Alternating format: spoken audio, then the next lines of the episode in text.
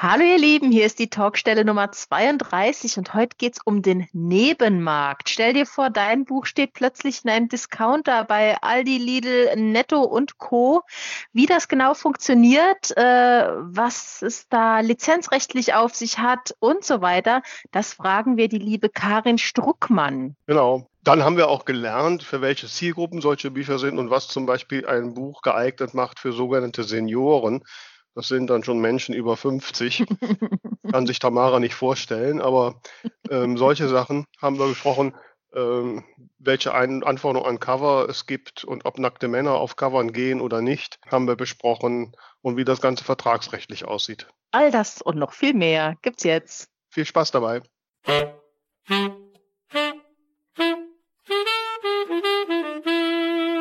Hier sind sie wieder, die zwei von der Talkstelle. Tamara Leonhardt und Vera Nentwich mit ihrem Podcast über Schreiben, Lesen und allem, was dazugehört. Hallo Tamara. Wie geht Hallo es Vera. so? Mir geht's eigentlich ganz gut. Ich habe heute erfolgreich den Zahnarzt überlebt.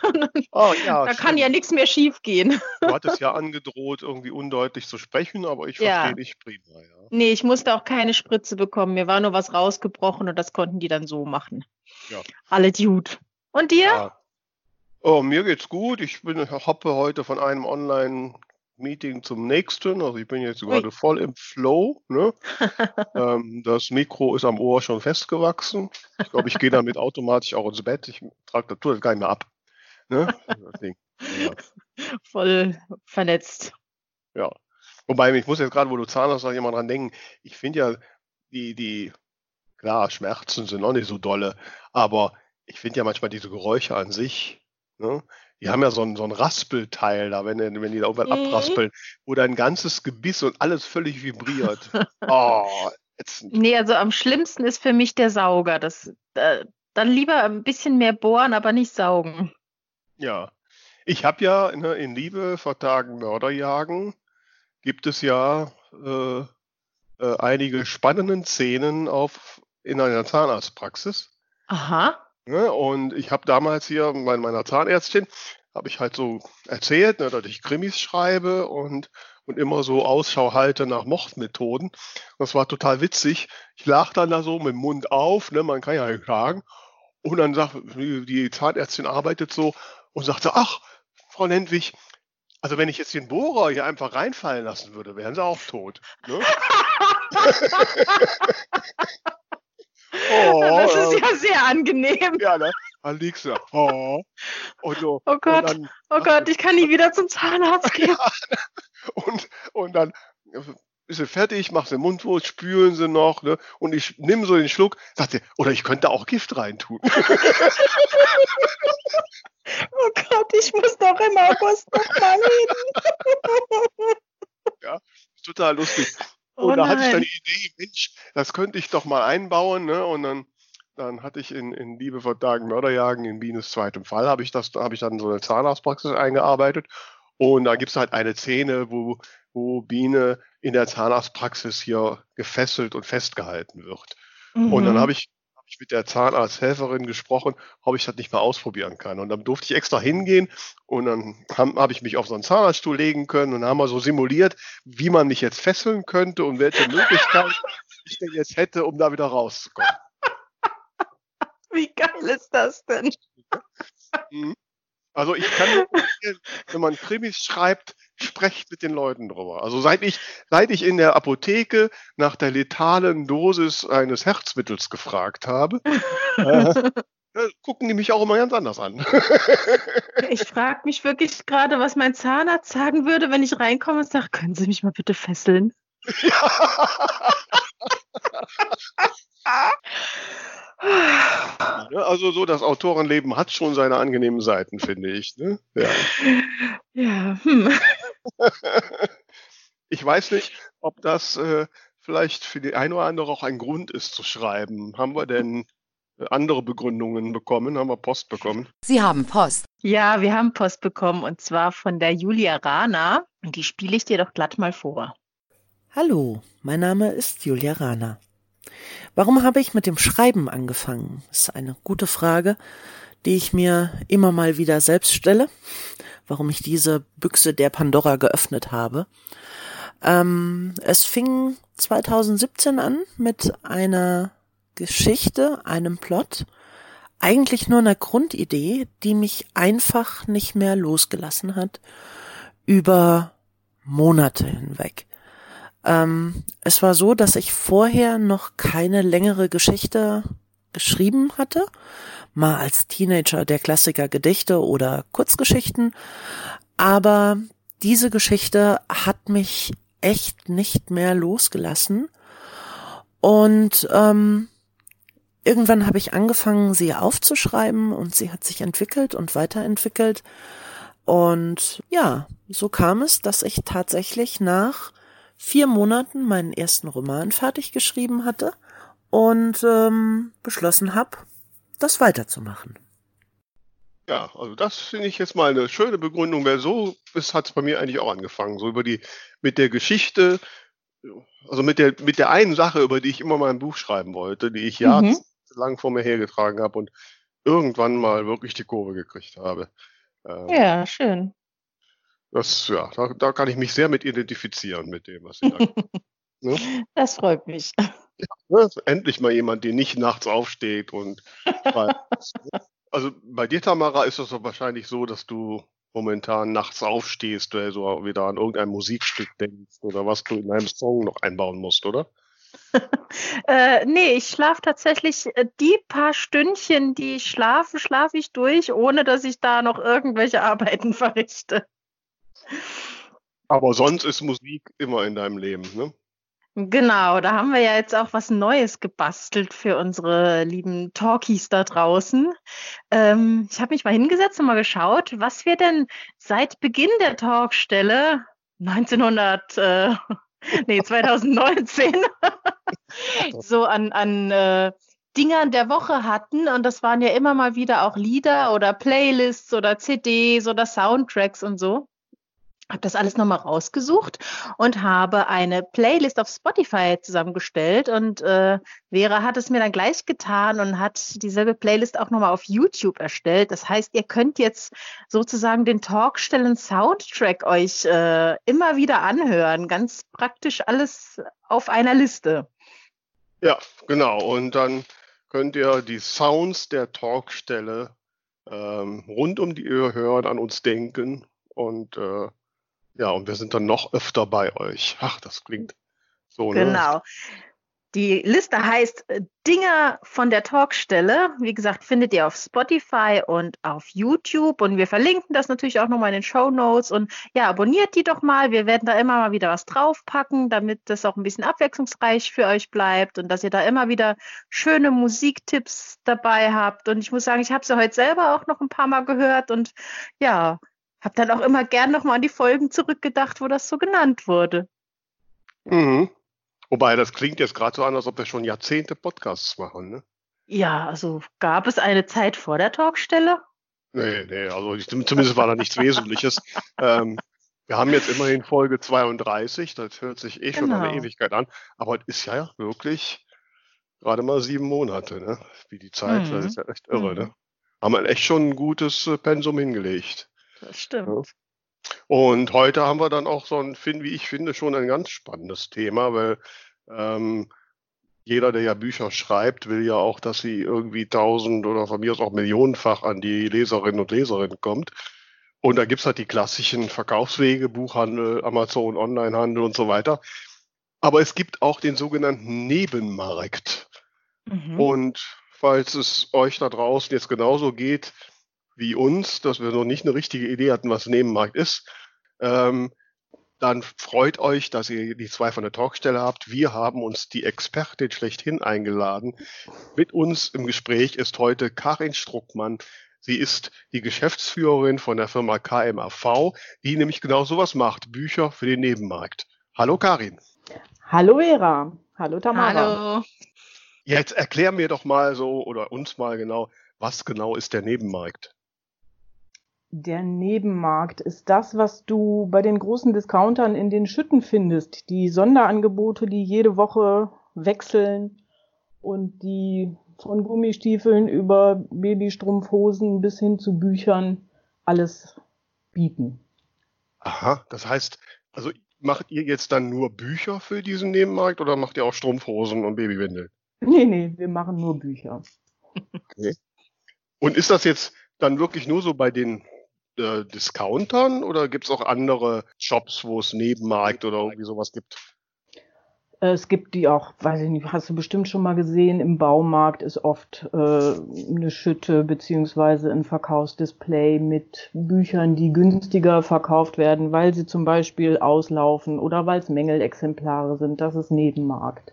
Also alles, was nicht über den Buchhandel läuft, kann man sagen. Mhm. Mhm. Und wie kommt ihr jetzt so da dran? Wie kommen wir da dran? Das ist eine sehr schöne Frage. Also mein Mann ist seit Anfang der 90er in dieser Branche. Da ist er auch zufällig reingerutscht eher.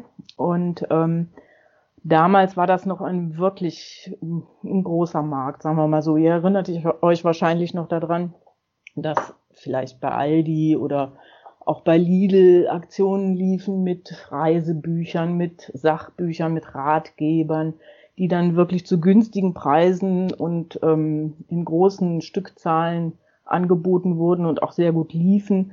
Und das ist im Grunde genommen der Markt, der sich da etabliert hat, der hat sich verändert in der Zwischenzeit. Das habt ihr vielleicht auch mitgekriegt. Ich weiß nicht, geht ihr bei Aldi oder bei Lidl auch schon mal Bücher kaufen? Nicht gezielt, aber wenn da welche sind, dann blätter ich mal und guck mal, was so gibt, klar. Ja, ja ich gucke da auch meistens durch, aber glaube ich bewusst gekauft, habe ich ja noch, kann mich nicht daran erinnern. Ne. Mhm. Aber es ist halt so, ne, man geht normal einkaufen, Butter, Eier, Käse und geht dann an so einer Schütte vorbei und denkt, ach, das ist aber ein schönes Cover, da gucke ich mir jetzt mal an. Und ja. wenn das Ding dann irgendwie zwei, drei Euro kostet, sagt man sich, ach ja, das könnte ich ja mal mitnehmen, kann ich vielleicht verschenken, mal als Mitbringsel oder ich kann es in der sagen, wenn es ein Geschenk ist. Ja, ja, ja. ja. Mhm. Ja, davon lebt der Nebenmarkt, von dieser Mitnehmen-Attitüde, die man da hat. Mhm. Aber das ist jetzt so, dass dann, was weiß ich, Aldi sagt, ach, wäre mal wieder schön, Bücher in unserer Schütte zu haben und dann rufen die euch an oder wie geht das? Ja, so ungefähr. Also ähm, Aldi hat feste Plätze für solche Aktionen die rufen uns nicht an. Also wir sind zu klein für Aldi, das sage ich mal direkt. Äh, mein Mann war früher in der Firma tätig und hatte selber auch einen Nebenmarktverlag, der Aldi beliefert hat. Aber ähm, das sind einfach Größenordnungen, die kann man als kleiner Betrieb nicht mehr stemmen. Und äh, die rufen nicht an, sondern die sagen, schickt uns mal jemand vorbei, der uns was anbietet. Und dann geht man dahin und sagt, okay, wir haben hier, ich sage jetzt mal, 25 Bücher, 20 davon ähm, würden wir äh, mal, sagen wir mal, an erste Stelle stellen, äh, empfehlen zu nehmen.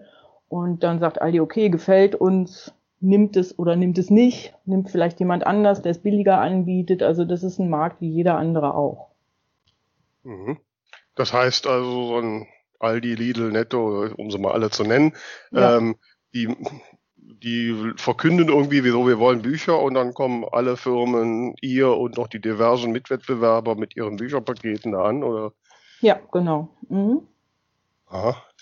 Ähm, und wo, woher, wie kommt ihr an die Bücher, die ihr da reintut?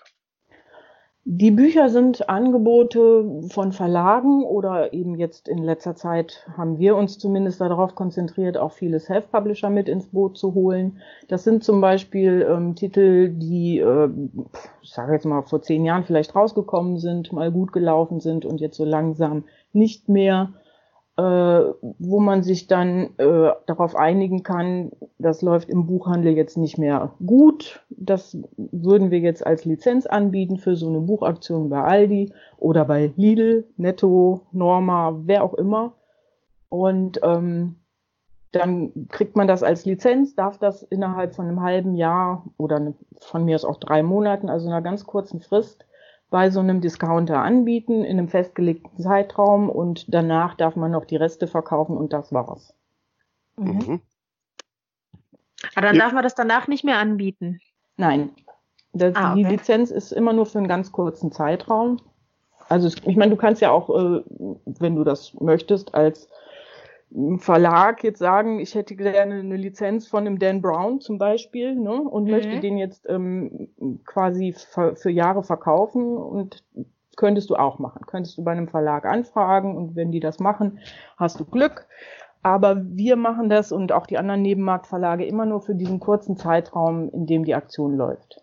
Ja, aber danach hat der auch, also danach muss das Buch komplett vom Markt genommen sein, oder habe ich das jetzt missverstanden? Nee, das ist richtig. Also, wie gesagt, es gibt einen bestimmten Zeitraum, in dem die Aktion läuft. Danach gibt es noch eine Ausverkaufsfrist, in der man die Reste halt nochmal vielleicht an einen anderen Discounter oder an irgendeinen Baumarkt oder so weiterverkaufen kann. Und wenn die auch abgelaufen ist, dann muss das Buch vom Markt sein. Mhm, mh. Also das Nebenmarktbuch, nicht das, ja. das ursprüngliche Buch. Das, das ursprüngliche wieder... nicht, nein. Ach so, das meinte ich nämlich. Also ich ja. hatte es jetzt so verstanden, dass dann der Roman quasi äh, aus dem Portfolio vom Autor weg ist. Nein, der, der ist nicht weg. Der ist Ach nur so, okay, temporär okay. ausgeliehen, wenn du so willst. Ah, ne? verstehe, verstehe. Gut. Das heißt aber, diese, hast du ja gerade schon gesagt, die Bücher sind ja, die da im Nebenmarkt sind, die in den Schütten sind, die sind da eigentlich billiger als so die normalen Bücher im Buchhandel.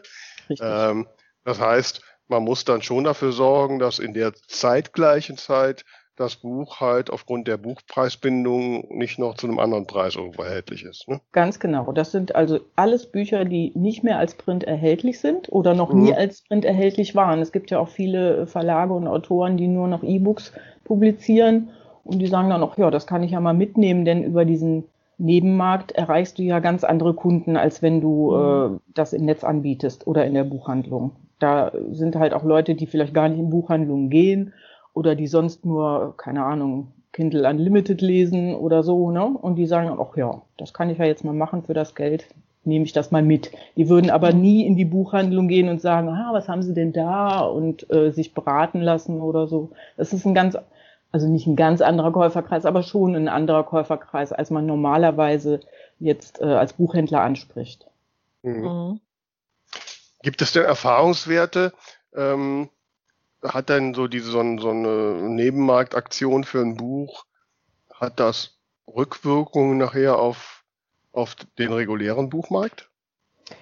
Ja, hat es natürlich schon. Das gibt jetzt keine Erhebungen darüber und keine Statistiken, weil äh, selbst wenn es die gibt, äh, werden die natürlich nicht veröffentlicht, weil das macht dann jeder Nebenmarktverlag für sich. Aber äh, die Auswirkung ist eben zunächst dadurch, dass du den anderen Käuferkreis erreichst und ich sage jetzt mal, du, du kaufst dann da ein Buch, um mal eine ganz alte Autorin zu nennen, äh, von Uta Danella und denkst dir, oh ja, das war klasse und da gehe ich jetzt und kaufe mir noch mehr. Und die kaufst du logischerweise dann im Buchhandel, weil es die ja gar nicht mehr anders gibt, wie mhm. die anderen Bücher. Und insofern hat es natürlich Auswirkungen, aber die sind schlecht messbar. Ja. Mhm. Und wie viele solcher Nebenmarktaktionen gibt es dann so? Also ich bin jetzt nicht so oft bei den Discountern, aber ich kann mich jetzt gar nicht so unbedingt erinnern, wann da zuletzt Bücher lagen. Ähm, ja, also aktuell. Ich habe die Tage noch welche gesehen. Ja? Ja, also es laufen so, sagen wir mal, zwei, vielleicht drei Aktionen im Jahr für Romane. Es gibt ja auch Buchaktionen für Kinderbücher, die gibt es weitaus häufiger als für Romane. Früher gab es eben viel auch Sachbücher, das geht aber überhaupt nicht mehr. Mhm. Okay. Ähm, so, wenn ich jetzt aber ne, hier in meinem Supermarkt am Ort gehe, dann hat der ja auch so ein, so ein der hat so ein Bücherregal da stehen. Mhm. Ist mhm. dann auch Nebenmarkt? Mhm. Nein, das ist, äh, das sind dann wieder andere äh, Vertriebsmöglichkeiten, die äh, diese Displays auch bestücken. Das sind meistens auch Spiegelbestseller, das sind no, also neue Bücher, mhm. die aber auch dann für den gleichen Preis verkauft werden wie im Buchhandel auch. Das ist mhm. so eine mhm. Außenstelle des Buchhandels im, im weitesten Sinne. Mhm. Also okay. wenn du jetzt einen, einen Roman irgendwo siehst, der entweder reduziert ist sagen wir mal, da steht der Preis von 10 Euro auf dem Taschenbuch hinten drauf und du kriegst es für 3 Euro, dann ist es ein Mängelexemplar. Mhm. Mhm. Und wenn du äh, eine Aktionsware kaufst, also ein Buch aus so einer, so einer Discounter-Aktion, dann ist das ein fester Preis, der, ich sag jetzt mal 2,99 lautet und der ist nicht reduziert, sondern der ist nur für diese Sonderausgabe festgelegt. Mhm. Jetzt hast du ähm, deswegen sind wir jetzt hier ins Gespräch. Du hast mich ja vor zwei Wochen angemeldet, weil du da jetzt gerade wieder irgendein Projekt laufen hast. Mhm. Ähm, das heißt, du hast dich dann wahrscheinlich bei einem der Discounter vorgestellt und hast gesagt, so, ich biete dir ein paar Buchpakete an oder ein Buchpaket an. Oder ja. so, ja. Und dann hast du gefragt, ob die Vera da nicht ein Buch zuliefert. So. Ja, genau. Mhm. So. Wenn wir da jetzt, kannst du mal ein bisschen was erzählen, so über welche Größenordnung erzählen wir? Wie viele Bücher lieferst du da? Wie funktioniert der ganze Kram? Also die Größenordnung hängt ganz stark davon ab, wo es hingeht. Mhm. Ähm, logisch, ich kann jetzt hier keine wirklichen Zahlen liefern. Da würden mir alle aufs Dach steigen, die wir mhm. beliefern oder die mhm. mit uns im Wettbewerb stehen. Aber es sind natürlich schon ein paar tausend Stück und ähm, wenn man sich anguckt, wie viel Aldi-Filialen gibt's und wie viel Lidl-Filialen und wenn man dann so eine Schütte sieht, da sind vielleicht 50 Bücher drin, dann kann man das in etwa hochrechnen. Mhm. Ne, also ansonsten mit Zahlen tue ich mich da ganz schwer und begebe mich mhm. auf dünnes Eis. Okay, ja gut. Okay. Äh, müssen wir schweren Herzens annehmen, obwohl wir ja der bekannterweise der, der Podcast für die sehr konkreten Fakten sind, ne? aber ja. egal. Ähm, ja, ich meine, äh, um nochmal darauf zurückzukommen, diese konkrete Anfrage, die ich an dich gestellt habe, äh, die ist natürlich, wenn die sich jetzt so entwickelt, dass der Kunde sagt, jawohl, das Buch von der Vera finde ich klasse, das will ich haben, dann kriegst du natürlich die genaue Stückzahl. Also dann mhm. muss man ja auch einen Lizenzvertrag machen und muss mhm. äh, klare Kante zeigen, das wird dann und dann laufen, es werden so und so viel Stück sein und dafür kriegst du die, die Lizenzgebühr. Dann ist es klar, dann mhm. weißt du es auch, aber mhm. Ne? So ja, ganz allgemein klar. gesprochen kann man Nein, nein. Äh, ich möchte jetzt hier auch nicht öffentlich rausbedauen, wie viele Millionen ich dann da kriege. das wäre ich dir auch sehr äh, verbunden. ja. nee, da hast du immer nur diese Neider und so. Nee. Ähm, ähm, aber dann, aber das über das Verfahren können wir noch so ein bisschen reden. Nicht? Also, ja, du hast mir dann ja gesagt, okay, ich, ich wusste ja im Prinzip nur den Text liefern. Ja und, äh, und den Rest macht ihr. Genau. So, so eine Sonderausgabe wird immer äh, ein neues Cover gemacht. Auf jeden Fall ein Cover, das äh, sich unterscheidet von dem Original, damit man es auch nicht verwechselt. Und in den meisten Fällen wird auch ein neuer Umbruch gemacht, also das Buch nochmal neu gesetzt. Mhm. Manchmal kann man die Umbrüche brauchen, die man eventuell vom Autor oder vom Verlag gestellt bekommt, aber oftmals wird es einfach neu gesetzt kann ich in diesen Text, ich mache normalerweise immer, wenn ich so Bücher habe, am, am, Ende so ein, zwei Ausblicke auf andere Bücher von mir, kann ich die da auch reintun? Das hängt ganz stark auf, davon ab, an wen wir das liefern. Es gibt Kunden, die sagen, jawohl, kein Problem. Aber äh, die großen Discounter machen das nicht. Okay, schade. Mm, ja. schade. Hätte ich jetzt so. Okay, also das heißt, ich gebe euch den Text, ihr macht dann ein ganz neues Cover. Mhm. Ja, das heißt, ich erkenne mein eigenes Buch dann nicht mehr. Ja, das stimmt. Das ist ja spannend. Ne? Allein, das ist ja schon eine Erfahrung, ne? Weil, welches andere Cover setzt so ein Verlag da drauf? Ne? Weil, ja. Ja, das ist sehr unterschiedlich. Ne? Ich meine, du hast ähm, wenn, vor allen Dingen, wenn du jetzt, wir reden jetzt mal nur von Self-Publisher, also von Autoren, die ihr Cover auch selbst bestimmen. Das ist ja als Verlagsautor auch nicht unbedingt mhm. der Fall, dass du dann Mitspracherecht hast. Da bist du ja manchmal sehr erstaunt, was die Leute dann ähm, aus dem aus der Geschichte bildlich umsetzen. Ne? Also wo, mhm. wovon sie glauben, dass es äh, den Leser erreicht. Mhm. Ähm, es ist ja immer so, du, du bist ganz nah dran an deiner Geschichte und mhm. du hast vielleicht schon während du schreibst oder schon während du die Idee gehabt hast, eine Idee im Kopf, wie das Cover aussehen soll. Und ähm, im Idealfall triffst du damit auch genau den Publikumsgeschmack. Oft ist es leider nicht so. Und manchmal, wenn, wenn jemand anders das machen würde, dann, dann denkst du, wie, wie kommt er jetzt da drauf? Wie kann der das toll finden? Wie kann der glauben, dass der künftige Leser ausgerechnet jetzt zu diesem Buch greift und dann auch noch das Richtige gegriffen hat. Ne? Also da gehen die Geschmäcker ja total auseinander.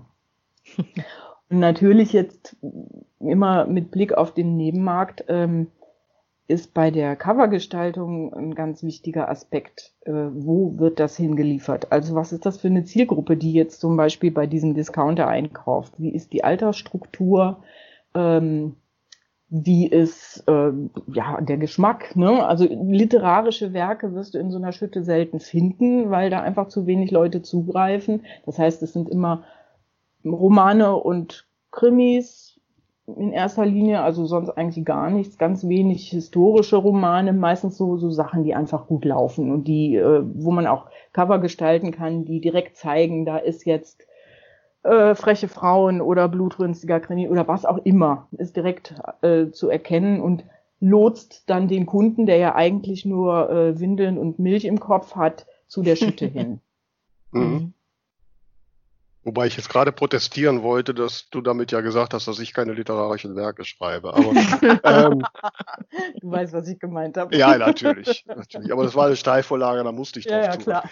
Ähm, ähm, jetzt habe ich auch prompt die Frage vergessen, aber Tamara wollte, glaube ich, was sagen. Ja, ich habe, also mich, mich würde mal interessieren, wie man sich das so vorstellen muss. Also so ein Discounter plant ja doch relativ lange vor. Wenn du jetzt heute irgendwie eine Aktion planst, wann ist die tatsächlich im Laden? Wie viel Zeit vergeht da? Was passiert da zwischendrin?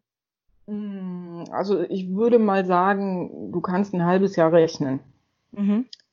Denn ähm, wenn man es jetzt mal so vom Ablauf her nimmt, der Discounter sagt, ich möchte eine Buchaktion haben, du sagst, ich habe hier eine und er sagt, jawohl, du kriegst den Auftrag. Dann fängst du an, die Lizenzen einzukaufen und die ganzen Arbeiten zu leisten, die da im Hintergrund laufen, die Umbrüche in Auftrag zu geben, die Cover gestalten zu lassen. Und dann äh, muss natürlich auch der Druck geplant werden und je nachdem, in welcher hohen Stückzahl das laufen soll, ähm, musst du dann Termine mit der Druckerei machen und so weiter. Die Logistik muss geklärt werden.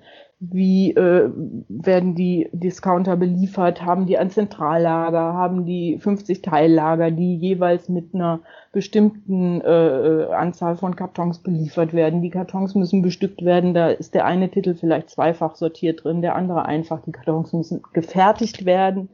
Die kriegen meistens einen äh, speziellen Aufkleber auf die Seite oder so einen Aufdruck, weil jeder Kunde hat ja so sein System.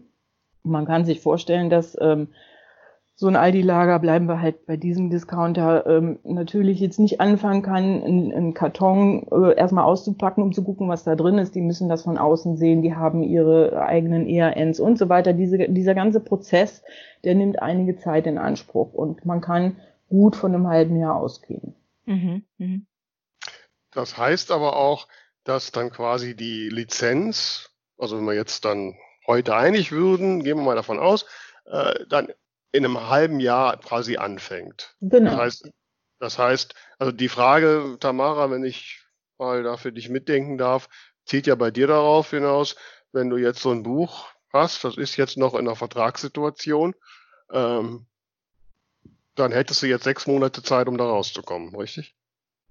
Ja, so ungefähr. Das kann man so sagen. Also man fragt ja dann auch konkret an für einen bestimmten Aktionszeitpunkt. Also wenn, wenn ich jetzt sage, wir brauchen das Buch für Dezember und du weißt, du bist vielleicht auch noch bei einem Verlag gebunden bis äh, August, dann ist es überhaupt kein Problem.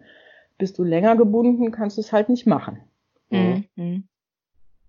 Und Oder du kannst zum Beispiel, ähm, wenn du jetzt Self-Publishing machst, du weißt, deine Bücher laufen so und so und ich frage dich an, hast du jetzt eins, was du mir anbieten kannst, dann guckst du nach und denkst, oh ja, okay, von dem laufen aktuell nur noch fünf Stück im Monat als Print, ne? Mhm. Das kann ich locker äh, mal aussetzen für ein halbes Jahr und, und in diese Aktion geben. Ja. Also ist auch das Thema ist deshalb, weil es gibt ja so Dienstleister wie BOD oder Mhm. bei Tradition, glaube ich auch, äh, die haben einfach Vertragslaufzeiten. Ne? Da musst du ein Buch halt zwölf Monate und hast du unter Vertrag. Ja, Äh, ne? Obwohl es halt Self-Publishing ist, aber trotzdem. So, ja, ne? klar.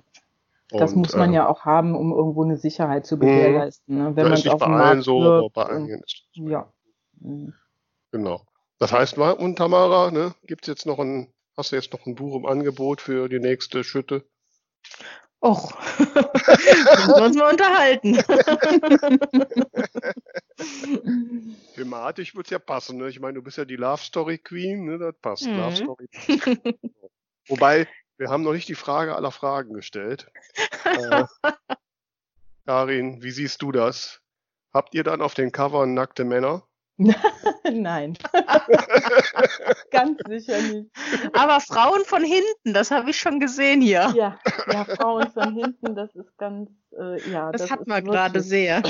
Es hat sich irgendwie etabliert als, als Zeichen für ein ganz bestimmtes Genre von Regency romantisch, Romance. ne? Ja, Ja, ja, ja. genau. Frauen von Mhm. hinten. Diese Frisurromane.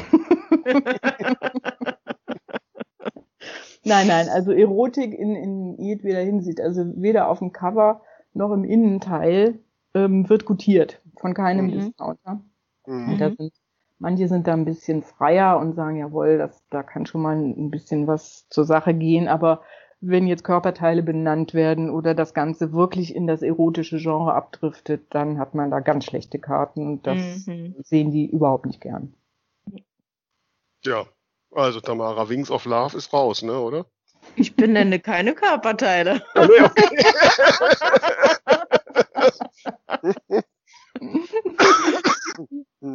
Aber dann hast du nicht mehr den sexy Mann auf dem Cover.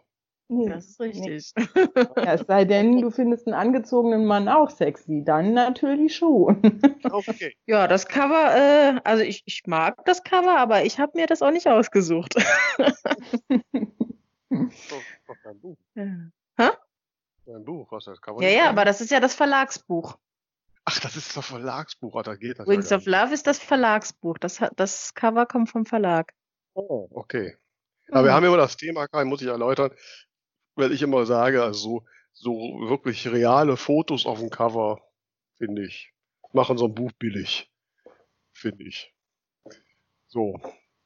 Jetzt streiten wir Ja. uns da immer so, ne? Und äh, Es ist immer schwierig, weil die polarisieren. Ne? Also du Ja. hast dann einfach nicht mehr den, den neutralen, äh, äh, also diese neutrale Ausstrahlung. Wenn, wenn ich dann einen Mann auf dem Cover sehe, der mich an jemanden erinnert, den ich ganz furchtbar finde, dann neige ich nicht dazu, das Buch aufzuschlagen und zu kaufen. Ist ja klar. Mhm. Hast du irgendwie eine grafische Leistung oder eine Frau von hinten, dann ist das äh, deutlich einfacher. Mhm. Wobei bei Tamaras Mann, da muss man jetzt schon noch zugestehen, man guckt da nicht aufs Gesicht. Also da ist das. Der hat ein hübsches Gesicht. Ich glaube, das habe ich noch nie gesehen, da muss ich mal drauf gucken. Mhm. Ja, du sagtest vorhin, dass du ja, deswegen sind wir ja, dadurch sind wir ja auch in Kontakt gekommen, dass du da versuchst, auch Self-Publisher reinzubringen. Ja. Kannst du mal so eine Größe noch nur sagen, hast du denn schon viele reingebracht? Gibt es da Ressentiments bei den Auftraggebern oder ist denen das völlig egal? Die Auftraggeber sind im Allgemeinen nicht aus der Buchbranche und deswegen haben die wenig Ressentiments. Die wollen einfach nur verkaufen. Mhm. Mhm. Ähm, also im Gegensatz zu allen Verlagen und ähm, allen Buchhändlern, die auch immer noch irgendwie so ein persönliches Interesse vielleicht an dem einen oder anderen Text haben, ist denen das relativ wurscht. Die wollen gute Bücher haben, von denen sie glauben, dass sie sie gut verkaufen können. Und ähm, wenn du jetzt als Self-Publisher ein Buch rausgebracht hast und hast, ich sage jetzt mal 50 Bewertungen und äh, vier Sterne bei einem dieser großen Online-Anbieter, dann ist das genauso interessant wie ein, ein Buch, was vielleicht von einem renommierten Publikumsverlag kommt. Ähm, da fragen die dann nicht mehr nach. Mhm. Und es ist eigentlich so, vom, also vom Prozedere her war es halt immer so, du fragst die Verlage an, was habt ihr denn, was läuft zum Beispiel an Rechten demnächst aus und da kann man dann vielleicht nochmal so eine Aktion mitmachen. Dann sagen die Verlage, jawohl, wir haben die und die Titel, die laufen dann und dann aus, die kriegst du für so und so viel Lizenz. Ähm, das bietest du wieder dem Kunden an, der wählt vielleicht auch nochmal aus. Das ist alles auf, auf dieser Verlagsebene findet das statt und du hast mit, mit, ähm, ja, mit großen Betrieben zu tun, sage ich jetzt mal, die auch wissen, wie das Lizenzgeschäft läuft. Hast du jetzt ähm, Self-Publisher, ist einfach das Problem, dass die meisten nicht wissen, wie das abläuft. Das heißt, es ist ein großer Erklärungsbedarf da. Und ähm, dafür haben die Nebenmarktverlage im Allgemeinen einfach nicht die, die, die Kapazität, sich dann Mhm. hinzusetzen, die überhaupt erstmal zusammenzusuchen, die interessant sind, dann ähm, sich durch den Pseudonym-Dschungel zu wühlen und eine Kontaktadresse zu finden, ist auch nicht immer einfach. und dann lang und breit zu erklären, wir wollen nichts, wir wollen dich nicht binden, wir wollen dies und das und jenes nicht, denn jeder Self-Publisher hat ja auch immer so ein bisschen das Gefühl, ich, ich soll da jetzt ähm, verpflichtet werden, mein Buch wegzugeben und habe keinen Einfluss mehr. Und all mhm. diese Dinge erfordern sehr viel Zeit und natürlich auch Beschäftigung mit dieser Szene. Und da haben Nebenmarktverlage eigentlich keine Zeit für. Mhm. Ich hatte ähm, ich habe ja vor ein paar Jahren Cupido Books gegründet. Das ist so ein kleiner Erotikverlag und bin über diese Schiene mit sehr vielen Self-Publishern auch in Kontakt gekommen und habe gesehen, dass ähm, da wahnsinnig gute Substanzen auf dem Markt sind. Das ist ja schon lange nicht mehr so, dass man denkt, oh Gott, nein, das ist nicht korrigiert, das äh, strotzt vor Fehlern oder logischen Brüchen oder so. Das ist ja gar nicht mehr jeder äh, Self-Publisher, der gut im Geschäft ist und der gut verkauft hat, ein Lektorat gehabt, hat äh, einen anständigen Grafiker oder zumindest selber Geschmack, um ein Cover zu gestalten und dergleichen mehr. Also die stehen oftmals den Verlagspublikationen qualitativ in nichts nach. Nur das Vorher und das Prozedere selbst ist einfach sehr aufwendig und deswegen macht es kaum jemand. Mhm. Aber ich denke, da liegt was brach, denn als Self-Publisher, du kannst das, äh, kannst dein Buch natürlich über Tradition oder so, kannst es auch im Buchhandel bringen, aber es wird ja nicht beworben. Also wird auch kaum ein Buchhändler es einfach in sein Regal stellen. Zum mhm. Beispiel. Mhm. In erster Linie verkaufst du über die Online-Händler. Und du verkaufst wahrscheinlich auch in erster Linie E-Books. Mhm. Und dann ist das schon interessant, mal so ein Buch aus der Hand zu geben, in Anführungsstrichen, als Printausgabe, Sonderausgabe, Mm, und dann ein bisschen Geld einzustreichen, weil da gibt's ja dann ein festes Garantiehonorar für, für die äh, äh, Anzahl Bücher, die da produziert wird. Ja, und du hast dann eben den Effekt, dass die Leute sagen, ach, Vera Nentwich, das ist ja total lustig, kenne ich überhaupt nicht. Aber jetzt für zwei, drei Euro nehme ich das Ding mal mit. Mhm. Und dann gehen die natürlich, wenn sie dich gut finden, in den bevorzugten Online-Shop und bestellen deine anderen Bücher. Ja. Mhm. Mhm. So Finde ich total Plan, ne? spannend für, ja. für Self-Publisher. Ja. Was musst du denn jetzt, neben den dummen Fragen, die wir jetzt gestellt haben, musst du noch andere Sachen den Self-Publishern erklären? Weil jetzt wäre die Chance, hier alles zu erklären, dass es jetzt in Zukunft alles schneller und einfacher geht. Ja, genau. Ich werde dann jedem Self-Publisher einfach einen Link zu eurem äh, Podcast schicken. Und dann, wenn genau du noch so Fragen darüber hinaus haben solltest, also ich sag mal so, wenn der Self-Publisher wenn der Self-Publisher nicht von sich aus uns schon gehört hat, ist das schon ein, ein schlechtes Qualitätskriterium. Ja, ja, das stimmt natürlich. Nein, nee, aber also, mal im Ernst, gibt es noch so Sachen, die, die ist das so das Grundverständnis von Buchmarkt, Buchpreisbindung und so weiter? Ist das oft nicht gegeben? Ähm, das ist total unterschiedlich, muss ich ehrlich sagen, weil ähm, da kann man jetzt nicht über Kamm scheren. Die einen wissen genau, wie es läuft und machen es absichtlich eben selbst, ne? weil sie wissen, wie es läuft. Die anderen haben eigentlich keine Ahnung, bringen nur einfach ihre Sachen über Amazon in die Welt und Buchpreisbindung haben sie mal irgendwo gehört, aber wie genau das funktioniert, wissen sie vielleicht auch nicht. Also das ist total unterschiedlich. Man muss eben jeden, den man da anspricht, ähm, da abholen, wo er sich befindet. Und ja. die, die Fragen unterscheiden sich dementsprechend natürlich auch. Also eine grundsätzliche äh, Frage beziehungsweise ein Ressentiment ist eigentlich, dass ähm, die denken, das Buch wird jetzt irgendwie für ganz lange Zeit aus der Hand gegeben. So, mhm. ne? Das ist so ein ganz wichtiger Punkt eigentlich für alle mhm. Self-Publisher. Ja klar, das kann ich verstehen. Mhm.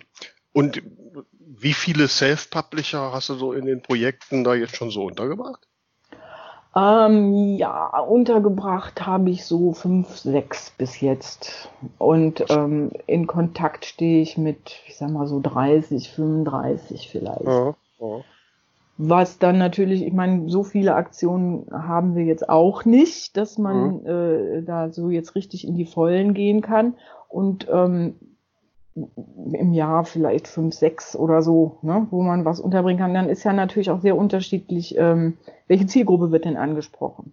Mhm. Viele äh, Self-Publisher schreiben jetzt mal Chicklit oder so, ne, irgendwas für Leute mhm. zwischen 20 und 30 ähm, das ist so für die Discounter eigentlich nicht die Zielgruppe. Die ist mhm. älter. Und da kann man dann nicht so viele Leute mit erreichen. Aber sowas, äh, also an, an Krimis sowieso, Krimis laufen immer gut. Mhm. Außer wenn sie saisonal sind. Ab, abgesehen von bayerischen Krimis natürlich, die laufen überall. Aber so ein Ostfriesen-Krimi, den kannst du nicht überall anbieten, logischerweise. Und ähm, bei den Romanen ist es eigentlich eher so, sagen wir mal, so 30 plus. Mhm. Ganz grob, was angesprochen wird. Okay. Mhm.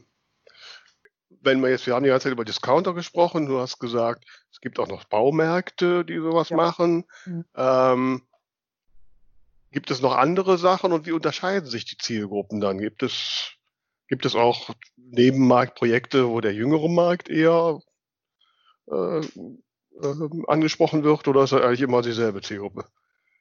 Mhm. Es gibt, ähm, gibt Kunden, also ich spreche jetzt mal ganz grob von Kunden, ob das jetzt ein Baumarkt ist oder ein Discounter, die dann noch mehr in die Seniorenrichtung gehen, wobei Senioren schon irgendwie ab 50, glaube ich, anfangen. Okay. Die ganz junge Zielgruppe wird eigentlich nirgendwo ausdrücklich angesprochen. Wüsste ich jetzt nicht. Was ist denn ein typisches Seniorenbuch? Ähm. es ist so ein Buch zum Beispiel über Frauen, die, äh, weiß ich nicht, sich gerade haben scheiden lassen und jetzt den nächsten kennenlernen oder so. Also. Ne? Das sind so, das ist jetzt nicht unbedingt altersmäßig dann ab 50, aber das ist das, was, was äh, die Senioren dann halt gerne lesen. Die möchten nicht wissen, wie die erste Liebe von äh, mhm. Eileen sowieso gelaufen ist. Das ist so weit weg. Da können die mhm. nicht mehr so viel mit anfangen. Ich meine, vielleicht kaufen sie es auch und verschenken es dann der Enkelin oder so. Das kann natürlich sein, aber darauf mhm. baut kein, ist kein Kunde. Mhm. Okay. Also könnte sein, so in fünf Jahren kann ich meine Frau Schmitz bei dir unterbringen, glaube ich. wenn sie dann ja. bis dahin fertig ist. Aber egal. Wobei ich überlege gerade, wir hatten letztens die Diskussion, Karin, äh, kannst du auch noch mal deine Fachmeinung sagen, weil äh, Tamara, die schreibt ja gerne Bücher, die mit der Bühne, mit Musical und Theater zu tun hat. Ja. Und da hat eine Agentin spontan gesagt, nee, Bücher über Theater gehen überhaupt nicht. Ähm, was ist deine Fachmeinung? Uh, da kann ich nicht viel zu sagen. Also das ist einfach auch ein, ein, Segment, wo sich viele vielleicht nicht reinversetzen können. Das ist jetzt einfach aus dem Bauch heraus gesagt, weil kann ich nichts zu sagen, ob das Thema läuft oder nicht okay, läuft. Also zwei Musical-Stars, die sich irgendwie wieder zusammenfinden, ist auch kein Buch für die 50-Jährigen, oder? Nee, Doch. eher nicht. Eher nicht. Ich hab's versucht, Tamara, ich hab's versucht. Ja, ist alles nee, gegeben. Also da, da hat Agentin sicher recht. Na, das hört sich alles eher so an, als müsste ich doch Jessica ausgraben. Ja, ne? Doch, genau so. Da Hast du noch was im Petto? Ja, ich habe eine äh, 44-Jährige, die doch noch ihr Glück macht. Ja, ja wunderbar. Das passt ganz ne? fantastisch. Ne? Ja. ja, sowas will man lesen. Das ist was für die Senioren, wobei ich immer noch zucke, dass ich da auch zugehöre. Aber, ja, das ist, geht mir nicht, nicht anders. ja, ähm, Dann höre ich jetzt mal auf, giftig zu lachen. ja, ne? die jungen ja. Menschen da, die können das gar nicht hochtragen. Ähm, da mache ich jetzt den harten Themenschwenk, wobei wir waren gerade beim Musical. Ähm, Karin, wir haben am Anfang schon unseren Hörerinnen und Hörern erzählt, dass wir ähm, jetzt eine neue Playlist haben, die Dinger von der Talkstelle. Das sind so die Musikstücke, die wir in den letzten 31 Folgen immer mal wieder vorgestellt haben. Mhm. Und du jetzt als erster Gast, erste Gästin ne, nach mit der Playlist hast den exklusiven Möglichkeit. Nenn uns doch mal dein Lieblingsmusikstück, damit wir das auch in die Playlist tun können. ähm, ich habe kein Lieblingsmusikstück, weil das wechselt bei mir. Aber aktuell fand ich total spannend und dann liefere ich auch die Geschichte dazu, weshalb.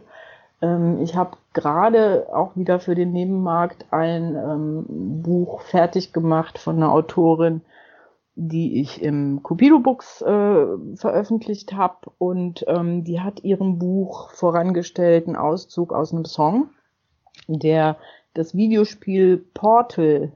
Kennt das einer von euch? Nee. Portal, wie Portal? Portal, nee. ja genau, Portal. Mhm.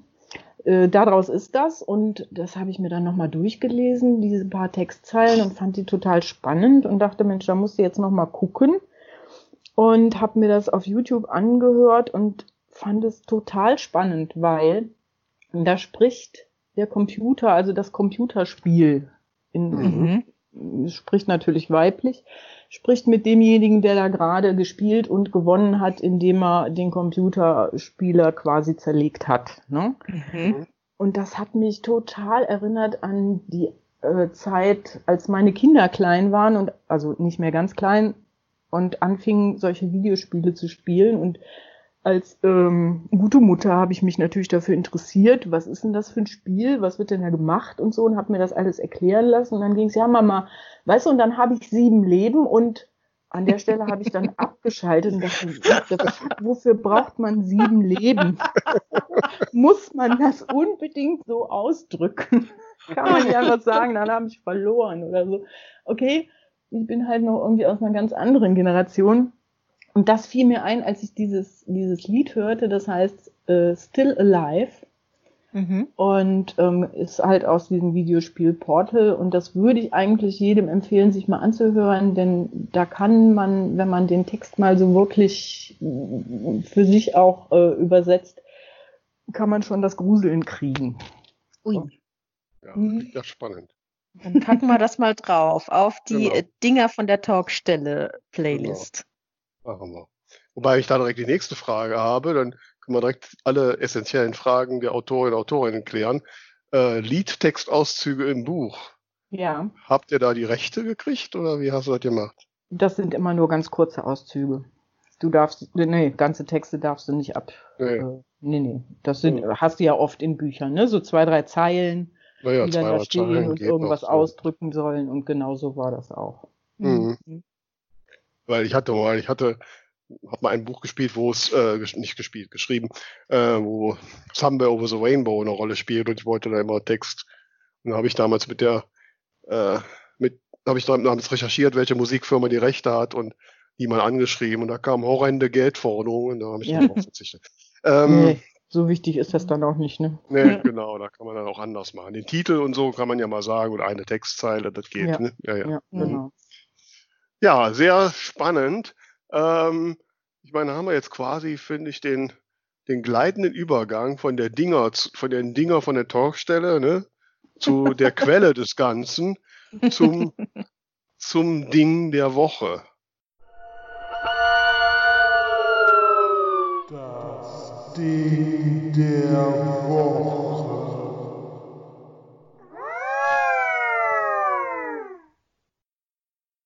Ja. So, liebe Karin, da bist du direkt wieder dran. Ne? Ja.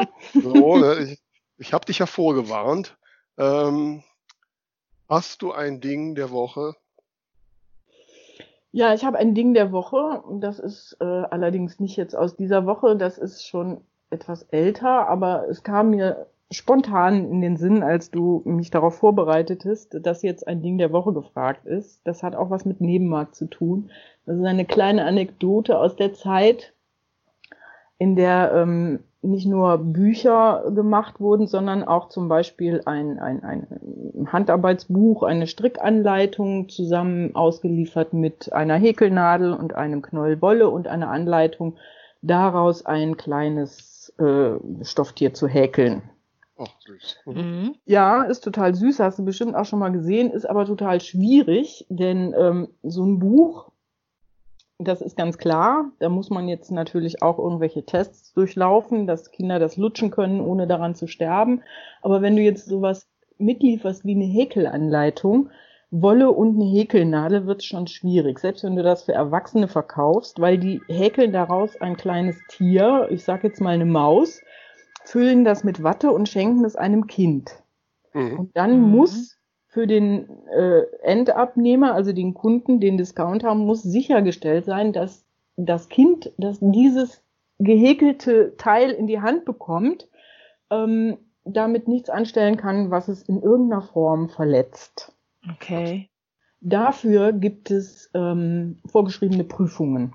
Diese Prüfungen macht unter anderem der TÜV Das heißt, du hast dann so eine Aktion mit Häkelbüchern und kleinen Tieren, die gehäkelt werden sollen. Und dann musst du den TÜV fragen, ähm, ob das in Ordnung ist. Der TÜV sagt, ja, können wir so nicht sagen, häkel uns doch mal so ein Tier und uns das ein. Kein Witz. Und dann haben sich die Damen im Büro hingesetzt und jeder hat ein Tierchen gehäkelt.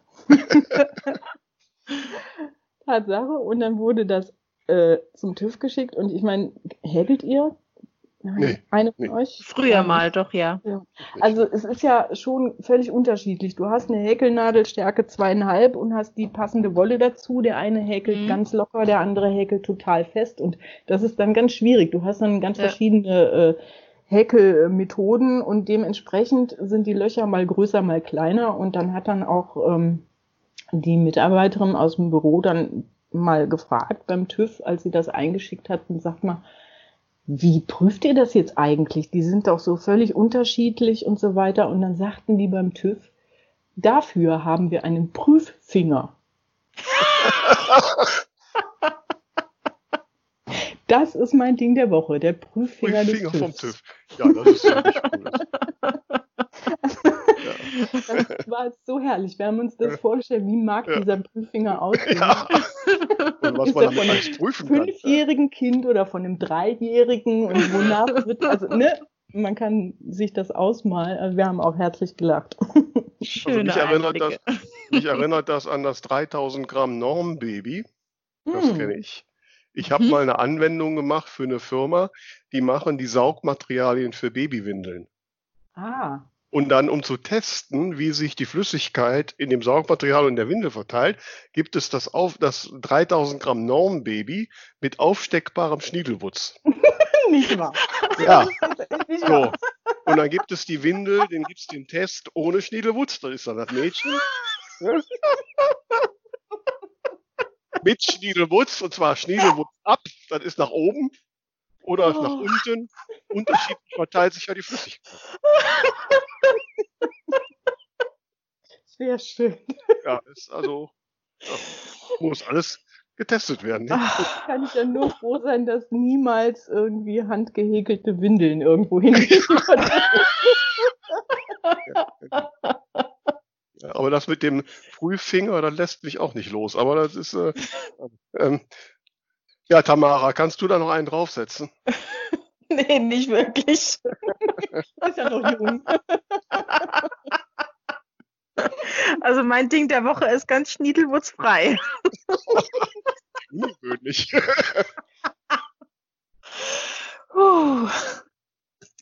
Ja, ich äh, habe mit einer wunderbaren äh, Dame an meiner Website gearbeitet. Also eigentlich hat hauptsächlich diese wunderbare Dame an meiner Website gearbeitet und die heißt Vera Nentwich. ja, meine Homepage, die hat irgendwie ganz gruselig ausgesehen und das ist der Vera aufgefallen und dann hat sie mir geholfen und jetzt sieht sie so toll aus und und und äh, ich bin ich bin ganz begeistert und habe keine Worte. Also meine Website ist mein Ding der Woche, weil ich so glücklich bin, dass die jetzt so schick aussieht und äh, nicht mehr wie äh, 2005 und ja, also ich weiß gar nicht, was man dazu sagen kann, außer schaut doch mal unbedingt Genau, vorbei, rein. tamaraleonhardt.de. Ähm, also das, das Menü ist so hübsch und, und mit großen Bildern und ah, ich wollte noch mal Ja, Danke genau. sagen. Ja, Also wenn ihr das freut mich draufklickt, sehr für dich. wenn ihr draufklickt, das erste Bild, es wird euch umhauen. Okay. Ne? Also super, ne? ganz toll, sehr schön geworden. Ja, ähm, nee, freue ich mich sehr, dass ich da helfen konnte und immer gerne wieder. Ja. Und dein Ding.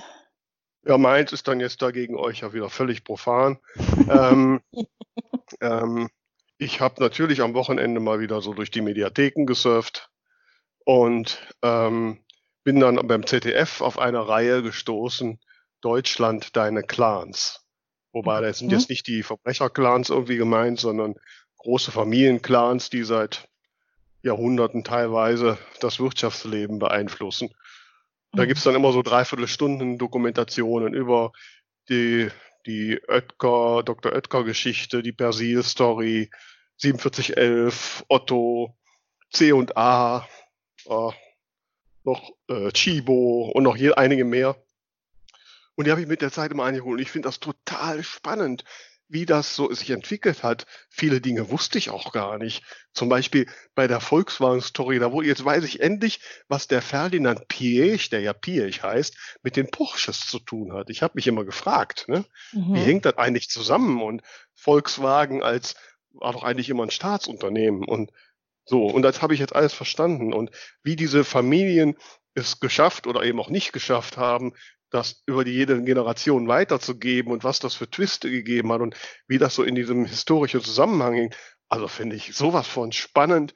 Habe ich also wirklich begeistert durchgeguckt und mhm. ist, finde ich, ein, ein wichtiges Kapitel deutscher Wirtschaftsgeschichte und gar nicht nur jedem wärmstens äh, nahelegen, da mal reinzuschauen. Finde ich total spannend. Ja, das Wo war das ZDF? Total interessant. Mhm. Im ZDF, genau. Mhm. Mhm. Und ja. Ja, liebe Karin, äh, ein bisschen haben wir jetzt ja auch Wirtschaftsgeschichte geschrieben. Ne? Wir haben ja. den Self-Publishern was vom Nebenmarkt erklärt. Und äh, wie wirst du jetzt damit umgehen, dass du jetzt ab, ab Ausstrahlung dieser Folge Tausende von Anfragen bekommst, ob du nicht ein Buch in dein nächstes Projekt aufnehmen willst? Hm, ja, wenn, würde ich mich riesig drüber freuen. Okay, mhm. du bist selbst schuld. Wir haben dich gemacht. Ja. ne? so. ähm, aber wir freuen uns ja auch. Ich meine, es ist ja auch unser erklärtes Ziel, ganz viele Self-Publishern den Weg zu den Leserinnen und Leserinnen zu e, äh, Lesern und Leserinnen zu ebnen. Und äh, ich bin auch sehr gespannt, ob das mit meinem Buch klappt. Wir werden es natürlich erzählen. Sollte mein Buch irgendwann bei Aldi, Lidl, Netto oder sonst wo in irgendeinem Wühltisch liegen, werden wir es euch erzählen. Ja, ja, ja das auf jeden Fall. Mhm. ich danke dir, liebe Karin, für diese Erklärungen, für die Chancen, die du bietest, für deinen Einsatz. Äh, es war mir ein Vergnügen. Wie siehst du das, das Tamara? Absolut, war super interessant. Das freut mich sehr. Ich habe mich auch sehr gefreut, mich mit euch zu unterhalten. Und guck, wir haben die Stunde fast voll. Also hast du Angst gehabt, dass du so nicht genug redest. ja, das ja. ist noch nie passiert. Ja, wenn man so lieb gefragt wird und so interessante Fragen hört, dann ist es auch gar kein Problem, eine Stunde voll zu kriegen. das wollten wir noch hören. Am Ende ein Kompliment für uns. Damit Natürlich. Ne? Also, ihr lieben Hörerinnen und Hörer da draußen, vergesst nicht, uns zu folgen, uns weiter zu empfehlen. Und äh, wir freuen uns und hört mal in unsere Playlist rein. Dann habt ihr auch noch zusätzlich angenehme Stunden. Also, bis dann. Tschüss. Ciao, ciao. Tschüss.